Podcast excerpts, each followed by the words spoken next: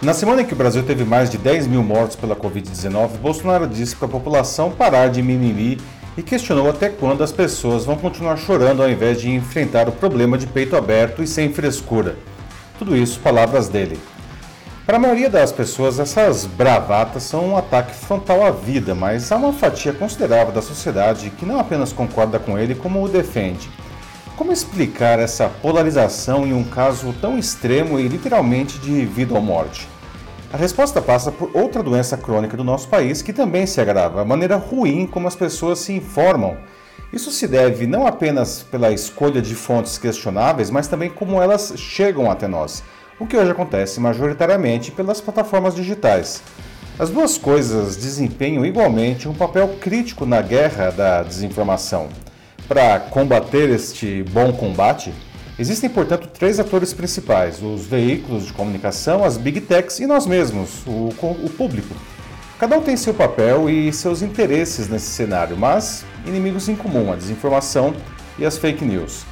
Para vencê-las, é preciso que os três trabalhem em conjunto, fazendo adaptações e concessões. Eu sou Paulo Silvestre, consultor de mídia, cultura e transformação digital, e essa é mais uma pílula de cultura digital para começarmos bem a semana, disponível em vídeo e em podcast.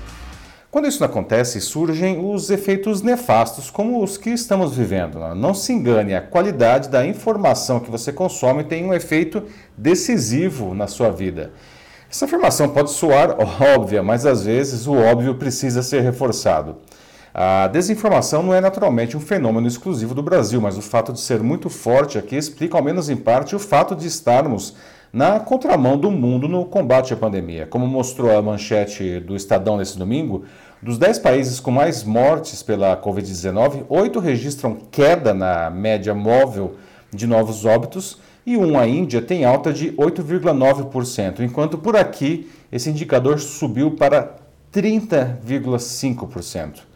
Isso acontece porque o tripé entre produtores, distribuidores e consumidores de notícias está desequilibrado, né? enquanto as empresas de comunicação sérias se esforçam para produzir um conteúdo de alta qualidade, mas sofrem para impactar uma parcela grande da população, as plataformas digitais atingem virtualmente todo mundo, mas distribuem uma enorme quantidade de porcaria. O público, por sua vez, consome qualquer coisa que lhe é apresentada, tornando-se presa fácil da desinformação. As empresas de comunicação e as plataformas digitais são um tipo especial de empresa, pois as suas atividades influenciam profundamente a vida das pessoas. Portanto, precisam assumir com seriedade o seu papel social. Claro que, como qualquer empresa, tem seus objetivos comerciais, mas elas, eles não deveriam jamais se sobrepor ao que melhora a sociedade. Isso nos leva a um intenso debate sobre a eventual obrigação das redes sociais e de buscadores remunerarem as empresas de comunicação por usarem os conteúdos jornalísticos nas páginas dessas plataformas. A origem desse debate remonta à criação do Google Notícias, serviço noticioso do buscador lançado em 2002. A partir das notícias de veículos do mundo todo, ele cria um jornal digital personalizado para cada usuário. Os produtores de informação sempre reclamaram que o Google criou um produto com elas sem pagar nada por isso.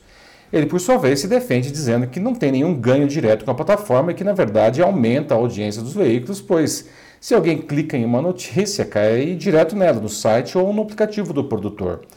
Com o tempo, essa cisma se expandiu também para as redes sociais, pois seus, seus feeds são inundados de posts com notícias com, que são criados aí pelos próprios usuários ou pelos veículos até.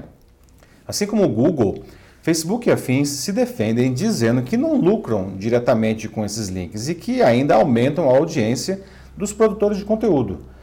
Mas a coisa não é tão simples assim.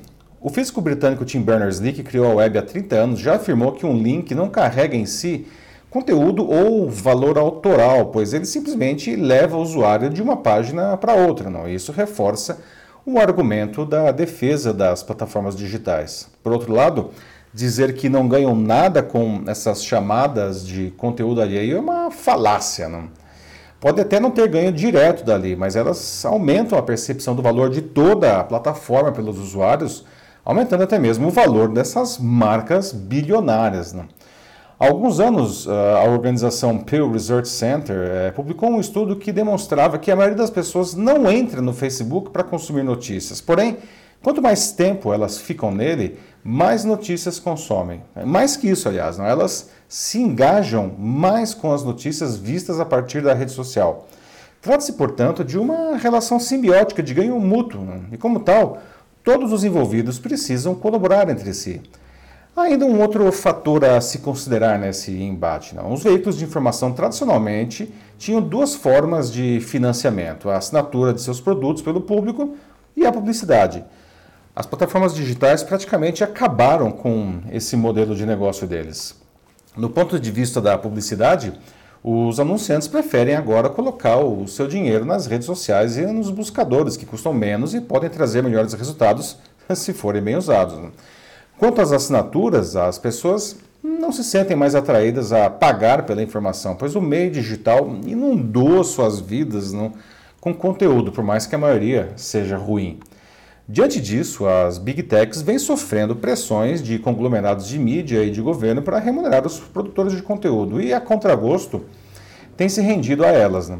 No mês passado, um episódio foi emblemático. Né? Depois de o governo australiano introduzir um projeto de lei que obrigaria o Facebook a pagar por todos os posts noticiosos em suas páginas no país, a empresa bloqueou a exibição de qualquer material jornalístico aos usuários australianos. Né? E, além disso, usuários do mundo todo deixaram de ver material de veículos da Austrália. Quatro dias depois, o bloqueio acabou após o governo né, fazer as concessões à empresa do Mark Zuckerberg. Né. O Facebook, por outro lado, se comprometeu a remunerar produtores do mundo todo, anunciando que investirá um bilhão de dólares no setor jornalístico nos próximos três anos. A Alphabet, controladora do Google, enfrenta pressões semelhantes e também chegou a ameaçar interromper seus serviços na Austrália pelo mesmo motivo. Não? Mas, assim como o Facebook, a empresa também fechou um acordo de pagamento pelo conteúdo, né, como vem negociando no mundo todo, inclusive aqui no Brasil. Também no mês passado, ela anunciou um grande acordo com o conglomerado de Media News Corporation do magnata Rupert Murdoch para usar o conteúdo de seus diversos veículos, entre eles The Wall Street Journal, The Times, Sunday Times. Vale dizer que o Murdoch sempre foi um ferrenho crítico da mídia digital, como algo que destruía o valor dos seus negócios. As empresas de comunicação, por sua vez, precisam abandonar o papel de vítima que não lhes cai bem. Não. Em parte, uh, estão nesse cenário hoje porque, quando o meio digital ainda se consolidava, elas se recusaram a adaptar os seus modelos de negócios a um público que já estava em rápida transformação. E agora, enfim, perderam o bonde, não, e dependem umbilicalmente dessas plataformas para que o seu conteúdo de qualidade chegue ao público. Basta observar que a audiência de suas homepages desaba há anos, não? pois as pessoas chegam diretamente às notícias a partir de buscadores e redes sociais. Sei que em um ambiente de capitalismo selvagem, as boas intenções costumam ser colocadas de lado e até ridicularizadas. Não? Mas, como eu disse antes, essas empresas têm um papel social que está na essência de seus negócios e podem se beneficiar mutuamente do trabalho umas das outras. Não? Portanto, precisam aprender a colaborar mais. Não? Quanto a nós, não, o público de todo esse conteúdo, cabe escolher e incentivar aqueles que realmente produzem bom jornalismo. Apesar de estar fora de moda, não, assinar uma ou mais publicações melhorará a nossa visão de mundo e ajudará quem trabalha contra a desinformação do lado das plataformas digitais, como inevitavelmente continuaremos consumindo conteúdo por elas, a gente precisa reforçar o nosso senso crítico para não acreditar em qualquer porcaria ali, não. Caso contrário, se nenhum desses atores fizer a sua parte, a gente vai continuar vendo pessoas apoiando a morte e se negando a tomar vacinas, temendo virar jacaré. É isso aí, meus amigos. Conta uma coisa, você sabe como usar todo esse poder da mídia digital ou não para promover seus produtos, seus serviços, sua carreira, não? São aliados valiosíssimos, não? Se você necessita de apoio nisso, é só me chamar que eu ajudo você. Basta mandar uma mensagem aqui para mim. Eu sou Paulo Silvestre, consultor de mídia, cultura e transformação digital. Um fraternal abraço. Tchau.